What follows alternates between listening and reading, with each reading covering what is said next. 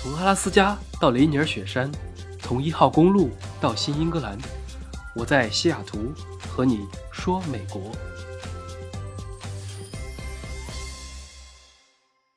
Hello，大家好。最近呢，本来已经有了一点春天的感觉了，衣服都穿的少了。结果昨天一个降温下来，又冷了一下。这种天气就特别适合去吃点热的。于是我今天就特别想去吃韩国菜，不管是最便宜的豆腐汤配上紫米饭，还是来一个石锅拌饭加上几份小菜，再或者热气腾腾的芝士部队锅，都很适合在下雨天吃上这么一小顿。我所在的城市韩国人社区算是中等规模，不像洛杉矶的韩国城或者纽约的 K Town 这些地方，韩国餐馆林立，有几十万韩国人那种。我在西雅图喜欢去的韩国料理基本上都集中在了两个地方，一个是华盛顿大学附近有几个韩国馆子，比如说豆腐屋啊、韩式烧烤等等，便宜实惠，是周边学生非常喜欢去的地方，也有很多的中国留学生、韩国留学生经常去那里吃。另一个地方呢，就算是一个韩国城了，但是规模不大，只有几个商业中心。在西雅图的北部，过了绿湖之后，有一大片韩国餐厅，其中有一家的辣板冷面还有部队锅都很好吃。我只要路过时，也经常会去一下。所有的韩国店，其实我都不是冲着那些传统食物去的，而是冲着送的免费的开胃小菜。即使你是一个人去，点一个七块钱的豆腐汤。一般也都会送六份小菜，一般有像黄瓜泡菜呀、韩式拌豆芽、甜土豆炒鱼饼，有些还有泡菜饼或者辣炒鱿鱼等等。我觉得很多店里的小菜都是比主菜还要好吃的，并且每一家都是每一家做出来的味道非常不一样，这也是我去吃的一个很大的原因。关于吃的，我们可以稍后再说。一旦提起韩国菜，就不得不先说一说韩国人。前两周呢，我讲了在美国的墨西哥人和越南人。今天我们就来聊一聊韩国人在美国的来龙去脉和我的一些印象。韩国这个国家，或者说朝鲜半岛吧，他们说起来其实挺惨的。自古以来，这个民族在地缘政治上就处于一个比较尴尬的境地。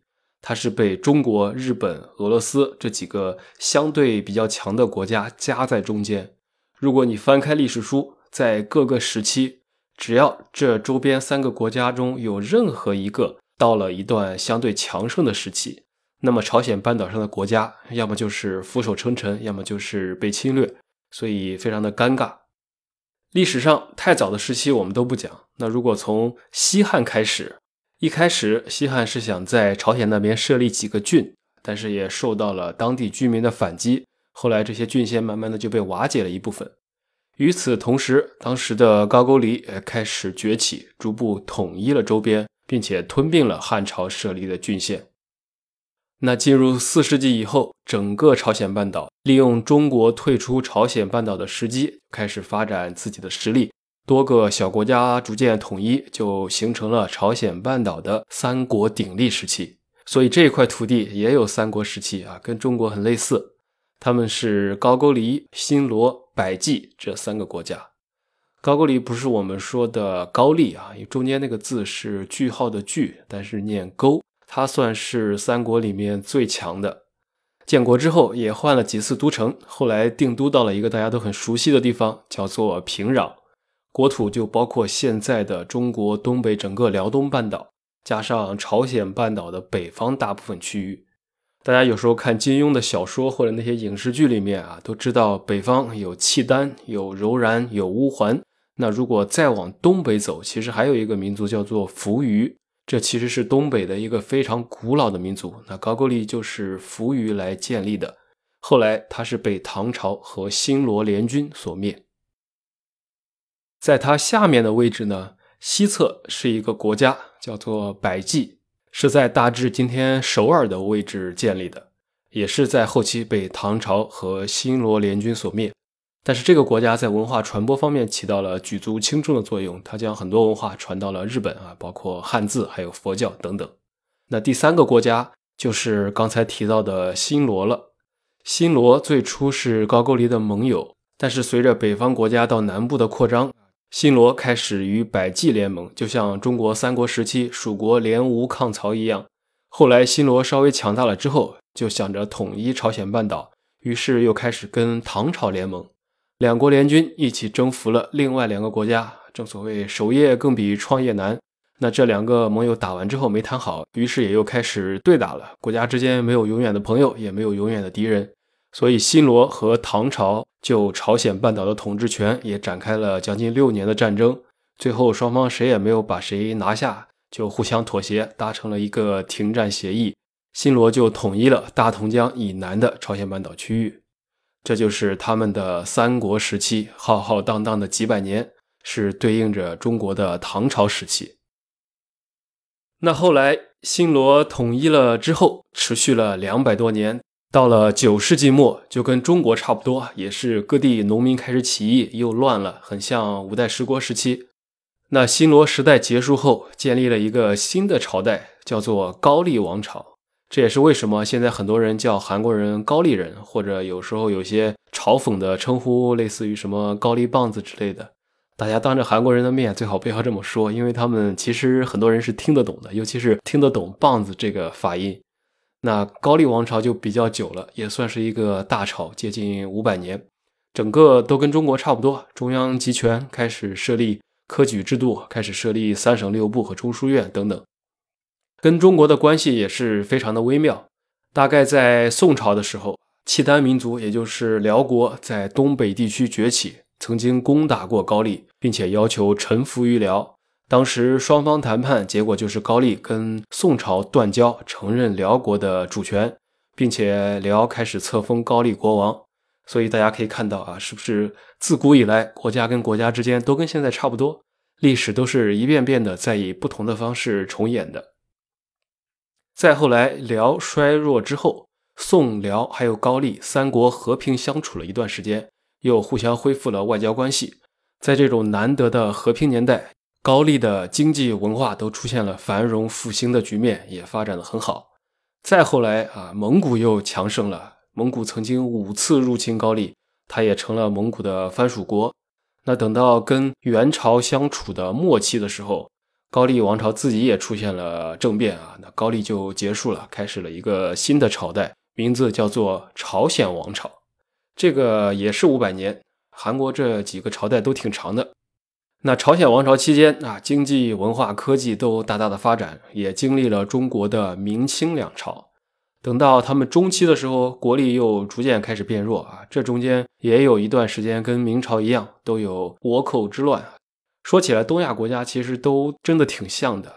当时掌握日本政权的丰臣秀吉，蓄谋以朝鲜半岛为踏板来攻打中国的明朝。丰臣秀吉带着装备有葡萄牙火枪的军队啊，入侵了朝鲜半岛。朝鲜王朝节节溃败，于是就向宗主国明朝来求救。那个时候，明朝也算是万国来朝啊，他是朝鲜的宗主国，所以要去保护一下。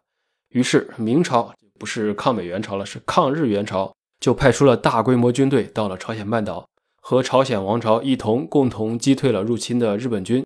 最后，由于丰臣秀吉的病逝，日本军队也就从朝鲜半岛撤退了回来。虽然朝鲜王朝与明朝击败了日本，但是损失也惨重。事后，朝鲜和日本断交，直到一六多少多少年才恢复了外交关系。那再后来就到了明末了。这个影视剧里面大家都很熟悉了。努尔哈赤他统一了女真之后，就开始攻打明朝。朝鲜王朝当时的态度还是比较亲近于明朝的，帮助明朝去攻打后金。但是实力有限啊。后来皇太极征服了东北和内蒙大部分地区之后，开始称帝，改国号为清。清朝强大了，于是就让朝鲜来称臣，但是也遭到了拒绝。那同年，清朝十万大军入侵朝鲜半岛，当时的八旗军队还是很厉害的，朝鲜王朝打不过，只能投降。后来他们也曾经联合过南明，还有三藩，就是吴三桂他们。还有台湾的郑家想过北伐灭清啊，反清复明复朝，但是太难了，后来也就搁浅了，不了了之了。那清朝等到统治稳定之后，逐渐也开始跟朝鲜王朝进行交好，毕竟发展才是硬道理，求同存异。那清朝还曾经邀请过朝鲜王朝一起讨伐当时侵扰中国东北边境的沙俄，所以也都慢慢的合作了起来。等到了康乾盛世之后，朝鲜对清朝的态度也发生了变化，也开始向中原文化学习。再到后来，大家就熟悉了，日本明治维新之后开始强大，朝鲜后期跟清朝一样，也是对外闭关锁国，对内腐败统治，内部的维新派也开始号召起义。然后朝鲜国王急了，就找清朝来帮忙。当时是光绪年间啊，清军进入了朝鲜，日本当时也想进入，再加上一些别的事情搅在一起，最终升级成了甲午战争。后来清朝战败，和日本签订了马关条约。从那个时候起，朝鲜王朝才不再是清朝的藩属国。这是清朝和日本在打架。又过了一些年，北方的沙俄崛起了，跟日本又干上了。日本丢失了辽东之后，两国进入对峙期间无暇顾及，朝鲜半岛就再次获得了独立发展的良好时机。为了进一步的实现独立，朝鲜王朝的国王就效仿中国和日本，开始登基称帝。从国变成了帝国，名字也变了。从此开始建立了大韩帝国，从朝鲜王朝变成了大韩帝国。随之也进行了一系列的改革，来适应近代工业化的发展。等到进入了二十世纪以后，一九零五年是一个重要的年份，日本在旅顺战胜了沙俄，日俄战争结束。那日本和大韩帝国也签订了一个条约，叫做以四条约。辛丑条约大家都知道。那个时候喜欢用天干地支来纪年啊。从这个条约之后，大韩帝国又变成了日本的保护国。再后来就是近代了，大家会越来越熟悉。那这个时期的朝鲜半岛叫做日战时期，因为从1910年到1945年这35年里面，都是属于日本殖民统治朝鲜半岛时期。在这期间啊，有个历史人物就出场了，开始打游击战。这个人就是金家的金日成。那等到二战日本投降之后，三八线南北分治，当时苏联的红军接管了北部，美国的陆军接管了南部。一九四七年的时候，美国在联合国提出朝鲜半岛的问题，当时联合国就通过了一项决议，要求朝鲜半岛举行自由的大选，选出政府之后，占领军再进行撤军。那第二年呢，这个选举就在半岛举行，在选举结果的基础上，李承晚当选了总统。所以在八月份，大韩民国就宣布成立了。那南边都宣布了，北边一看这不行啊，得赶紧反应。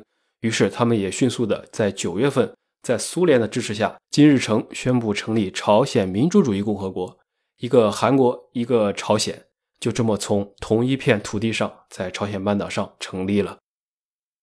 但是事情还没有完，不管南北，你眼皮子底下有另一个国家，始终都会觉着不踏实，睡不好觉。于是，在一九五零年，朝鲜和韩国开始打仗。金日成在苏联的支持下啊，一路胜利，将韩国军队压制到了釜山一带。这个时候，于是以美国为首的名义上的联合国部队开始在仁川登陆。那朝鲜军就面临着被拦腰斩断之势，被迫撤退，并且被美军一路压制到了鸭绿江一带。再后来，中国志愿军进入朝鲜，帮助朝鲜向南反攻。然后经过反复的拉锯战之后，最终的最终，在三八线签订了停战协议。后来的事情大家都知道了。那北边就是朝鲜，经历了金日成、金正日，到了现在的金正恩这一代；南边就是韩国，韩国还要复杂一点，它经历了民主和独裁的反复交替。前期有独裁，有各种军政府，再到后来七十年代以后，才开始逐渐建立起来民主政府，也后来成为了亚洲的四小龙。然后跟中国其实是到了一九九二年才开始和中华民国断交，与中华人民共和国建交，就成了现在的这个样子。好了，这就是朝鲜半岛的一个大概的历史，说的有点久，主要是这种东西你一旦开始过啊，就跟放电影一样，你在脑子里面根本停不下来。但是梳理这种时间线其实是非常有意思的，脑子里过一遍，自己整个人仿佛也经历了这么上千年。历史的兴衰，青山依旧在；是非成败转头空。好，我们回到现实，回到现实，为什么巴拉巴拉这么半天呢？一方面，我是特别喜欢这种历史感，可以有更好的背景来说一件事；另外呢，从这个进程中，也其实更容易分析一个国家或者一个民族的性格，就像一个人一样，他的原生家庭、他的过往经历、他的失败与成功，可能会导致出一个截然不同的性格。那朝鲜半岛在历史的长河中，在夹缝中生存，所以长期以来导致了这个民族有一种极端的民族性。他们一方面内心有少许的自卑，另一方面又非常渴望得到自尊。说白了，就是之前被欺负急了，现在我长大了，长壮实了，痛定思痛，以后谁再欺负我，我就跟谁玩命。还有一个例子，就是在欧洲被蹂躏的体无完肤的犹太人逃离欧洲之后建立起来的以色列，却非常的强硬，并且骁勇善战的一个原因。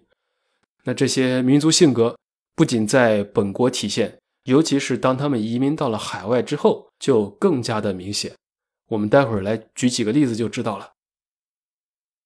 现在呢，在美国的韩国人或者说韩裔美国人大概有两百五十万，虽然没有中国多。但是也是一个比较大的数字，毕竟韩国人口才五千多万，相当于百分之五的人都在美国了。韩裔美国人大部分都聚居在纽约、旧金山、洛杉矶、西雅图、波士顿等城市，光洛杉矶就有六十五万人。大家都知道唐人街，那类似的，在洛杉矶也有著名的韩国城，在那里韩文招牌的各种商店啊、银行啊、超市，还有泡菜、冷面、烧烤等韩国料理随处可见。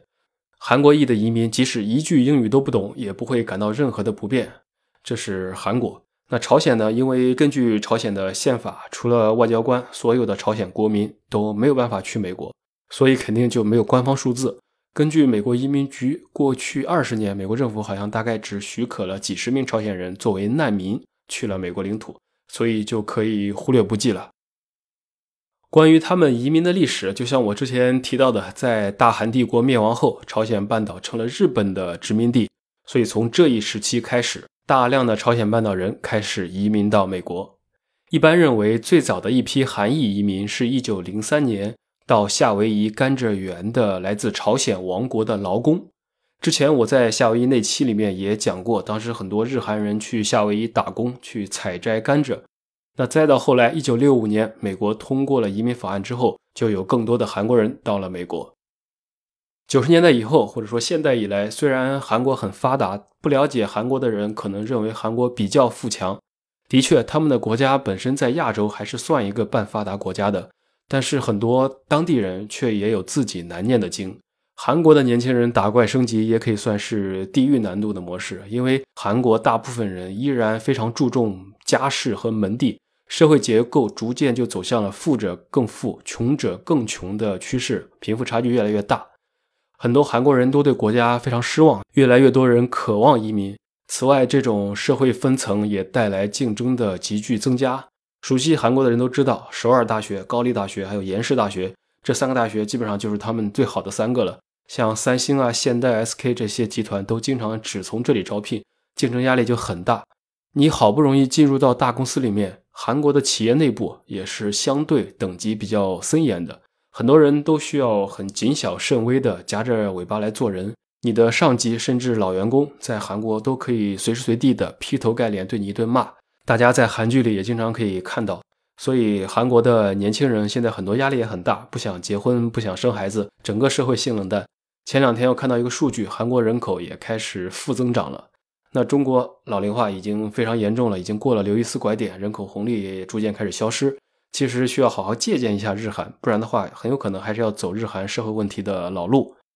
而韩国经济方面也是被几大财阀拿捏的死死的，别说普通人了，总统都是最高危的职业，没有几个善终的。普通人，如果你想创业，在中国或者美国遇到好的机会，奋斗个几年，可能就财富自由了。但是你在韩国就难得多。我有一个朋友的老婆是韩国人，所以听他们说，感觉韩国人平时的生活还是挺压抑的。很多韩国本国人就有了移民海外的想法，不少人选择去了北欧、美国、日本等等，还有很多人来中国做生意。比如说，光是在青岛的韩国人，因为离得近嘛，就超过了十五万人。那即使移民在外，韩国人的团结个性还是可以从很多事件中体现出来的。例如，一九九二年著名的洛杉矶暴动，那个应该是美国最近几十年历史上最严重的一次暴动。起因是一个黑人在夜晚酒驾的时候被四名正在巡逻的警察拦住，双方很快发生了冲突。这个黑人比较壮，大家如果去看那个搜那个照片，还有当时的新闻，是非常壮的一个人，反抗能力很强。后来，四名警察使用警棍对这个黑人进行了轮番殴打。其实后来这个黑人已经失去反抗能力了，但是警察肯定还是担心他有反抗能力造成威胁，所以还是又打了一会儿，就不小心被路人拍到了，然后就引起了比较大的轰动。后来就闹得四名警察被指控犯罪，但最后法官认为这几个警察无罪，判决了无罪释放。这么一下就让整个洛杉矶的黑人全部炸窝了。在有人带头挑唆的情况下，他们开始走上大街打砸抢烧。当时上街抗议的多数为非裔和西班牙裔，那这个暴动呢就蔓延到了韩国城附近。韩国人当时和打砸抢的黑人就产生了激烈的冲突。为了保卫家园啊，除了原本就在洛杉矶的韩国人之外，在当地韩语电台的呼吁和组织之下，很多其他来自美国各地的韩国移民纷纷前来支援，非常的团结。他们组织了武装安全队，人员结构以在韩国城经营小商店的人为主。然后他们中的大部分人在移民美国前，曾经有过在韩国军队服役，还有使用枪支等相关军事经验。所以在这场保卫战中，韩国人就非常的生猛。这个历史上几乎没有打过什么胜仗的民族，到了异国他乡，竟然异常的团结和勇敢。所有的韩国店的店主啊、老板还有伙计们排队买枪。有多余的枪和子弹就分发给其他的同胞，可以说是全民皆兵，在韩国商铺聚居区自发的并且有组织的部署了一场保卫战。他们登上了房顶，举起微型冲锋枪、霰弹枪、大口径手枪，甚至还有像 M 十六狙击步枪等少量武器，在屋顶上就居高临下，看到有驾驶车辆或者徒步闯入的不速之客，还有那些打砸抢的人，就毫不留情，直接开枪射击。场面可以说是比枪战片还火爆。这么一来，一下就把来韩国城打砸抢的黑人给打服了，他们就再也不敢闯进韩国人的领地。要知道，暴动当时发展的是非常大的规模，已经让美国当地的警察措手不及了。其他街区的白人、华人、墨西哥人的很多居住区都已经开始有加州州政府派遣的国民警卫队入驻了，相当于有两千多人全副武装去保护了。而韩国城在警察和军队还没有到达的情况下，靠着这些商户老板、平民们自发组织起来的抵抗，就把黑人暴徒给赶跑了，保卫了自己的财产和生命安全。这才有了后来的一个说法，叫做在美国是白人怕黑人，黑人怕韩国人，这就是这个典故的由来。这个事件中，这场非裔、拉丁裔和韩国人的大比拼，从流血牺牲的程度，已经堪比一个小型的火拼现场了。只是这两个帮派可能无论如何也没有想到，在他们眼中瘦弱矮小的韩国人居然会如此的凶猛彪悍。那这场当街大对抗持续了几天的时间，最后据统计说是被韩裔射杀的人数达到了四十四个，而韩国那边呢，自己这一方只死亡了一个人。也就是说，韩裔和非裔加拉丁裔的对抗结果就是一比四十四。因此，从此以后，江湖上就多了一个传说，叫做“屋顶上的韩国人”。感兴趣的可以去搜一搜这段故事，也是非常的精彩。那么，为什么韩国人这么团结能打呢？这有赖于两点原因，一个就是我刚才说的历史原因形成的民族性格，自卑自强而又团结，渴望尊重。大家去看每次世界杯还有足球的时候，韩国的球迷其实也能看得出来。那还有一个呢，就是韩国是强制兵役制的国家，不管你是明星还是什么人，除了有特殊情况之外，都必须服兵役。于是，有着在部队受过专业训练的韩国人，操作起来枪械来说，就显得更加的得心应手一些。他们的组织能力和团队协作能力都很专业，知道开启视野、隐蔽啊、借助掩体等等。这和一些暴徒或者乌合之众的战斗力比起来，那确实就不在一个档次上了。经过这么多年的发展啊，现在洛杉矶已经是除了朝鲜半岛以外的全世界最大的韩裔聚居地。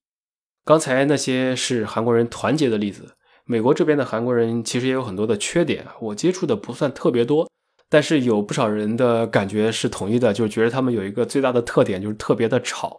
如果你有韩国邻居或者留学生，感觉他们说话的声音都很大，反正就是挺吵的。所以有时候也会被人认为是没礼貌或者自大，这也是算是一些刻板印象吧。好了，说完人，那么人一多，就像之前越南那期提到的，人口上来了，人类都会有乡愁的，而食物就是最好的载体。于是韩国料理也就开始在美国逐渐发展了起来。关于韩国菜，大家都太熟悉了。韩国菜里面有很多中华料理的元素在里面，但是又有他们自己的民族特色。韩国菜最讲究的其实是五色五味啊，红白黄绿黑，酸甜苦辣咸。从韩国最流行的泡菜、烤肉，基本上就可以看出些许端倪。韩国所有的美食几乎都离不开这个五色五味的影响。我们就举简单的例子，就像石锅拌饭，它是一个最常见的食物。那里面大家如果去看这种俯视图啊，觉得都非常的好看。里面是挑选了红萝卜、小黄瓜、蛋黄、鱼蛋、海苔作为石锅拌饭的食材，这不就正好搭配成了红绿黄白黑这五种颜色吗？韩国人他们是很相信五行的，所以觉着这五个颜色对应着人体的五个脏器，就觉得很养生。五种颜色配上五行，能够滋养人体的五脏。还有像冷面也是啊，里面有半个鸡蛋，有黄有白，绿的黄瓜丝，黑的面和牛肉，还有红的辣椒，配色都是很好看的。说到这里啊，可以说一下冷面啊，因为我很喜欢吃啊。小时候某年的夏天，我第一次吃的时候，觉得这个汤简直是太好喝了，虽然很冰，但是很爽。有些人呢去吃冷面会说这个不正宗，那个不正宗。其实可以先不用着急说别人正不正宗，还是要看一看自己吃的到底是哪一种。是朝鲜冷面，还是韩国冷面，还是中国东北的冷面？因为它们本来就是不一样的。用最简单的话来说，那就是内容和做法都差不多。但是朝鲜冷面是清汤的，韩国冷面是红汤的。你要看有没有加酱和辣椒。冷面它最早是发源于19世纪的朝鲜王朝的平壤和咸兴地区，后来就发展成了平壤冷面和咸兴冷面。前者主要是加了汤来食用，以水冷面为主；后者呢就使用了辣酱这一类的酱料，所以就更不像汤面，而是像拌面、拌冷面，汤非常的少一点点，这是最主要的区别。还有，如果你到了中国的东北，又有一点不一样。东北除了烤冷面，还有正常的冷面三巨头啊：吉林延吉冷面、黑龙江鸡西冷面和辽宁的沈阳西塔冷面。衍生出咸甜酸辣不同的排列组合。市面上我们最经常见到的可能是延吉冷面。延吉这个地方是延边朝鲜族自治州的首府。朝鲜冷面比较的清淡，汤都是清的。那延吉的话就会浓郁一些，加了酱色，或者说还可以加辣酱。有时候有些店里还会给你配着芥末，这些合到一起，就着带着冰碴子的汤一喝，还是很爽的。除了拌饭和冷面啊，部队锅也很流行。大家一听这个名字就跟战争有关。这个据说就是朝鲜内战期间啊，物资匮乏，肉类短缺。当时美国驻军部队里面有很多的香肠和那种罐装火腿，于是当地韩国居民也拿来这种罐头食材来果腹，用辣酱汤作为底料。这也是为什么叫部队锅。这种类似于小火锅的东西，后来就加入了现代的食材，像辛拉面啊、芝士片、金针菇、豆腐、年糕等等。一起来食用，口味就更加的多元，也很受欢迎。还有像烧烤啊、泡菜啊这些就不说了。总之，这是一些常见的韩国料理。但是，韩国菜在美国其实流行程度一般，跟中餐还有日餐没有办法比，既没有中餐的丰富和便宜，也没有日餐的精致和名声。其实你也可以理解，韩国菜其实就那么几道菜。基本属于拌饭、烧烤、火锅、泡菜，再加上各种小食和酱汤这么几大类。虽然菜单可能几十页，泡菜都有几百种，每顿饭也要吃十几、二十几种这种小碟子，但是这些菜的味道可以说是区别不是特别的大啊，大部分都可以被划分到这么几个大类里面，然后进行排列组合。那中国菜的口味可能就更丰富一点，每一道菜都是不同的味道。再加上韩国菜里面特别喜欢放辣椒啊、蒜呐，还有大酱等一些特殊的调料，美国人吃起来就没有像中日餐那么的好接受。这也是韩国菜在美国流行程度一般的一个原因。那最后，如果我们总结来说，韩国人从早期被日本殖民，一直到南北韩内战的战乱时期，再到现今对社会环境的不满还有压力，都是他们移民的理由。再加上他们的民族性，所以在外地的韩国人就经常聚在一起，久而久之就形成了各地都有的韩国城的现象。而现在，随着韩国企业财阀的壮大，还有韩国音乐、韩国娱乐圈的散播，也为韩国文化扩大市场到世界各地都提供了条件。所有的这些，就是历史文化带来了人口的迁移，人口的集聚又带来了饮食的传播。一方水土养一方人，每个国家和民族都有它有意思的地方。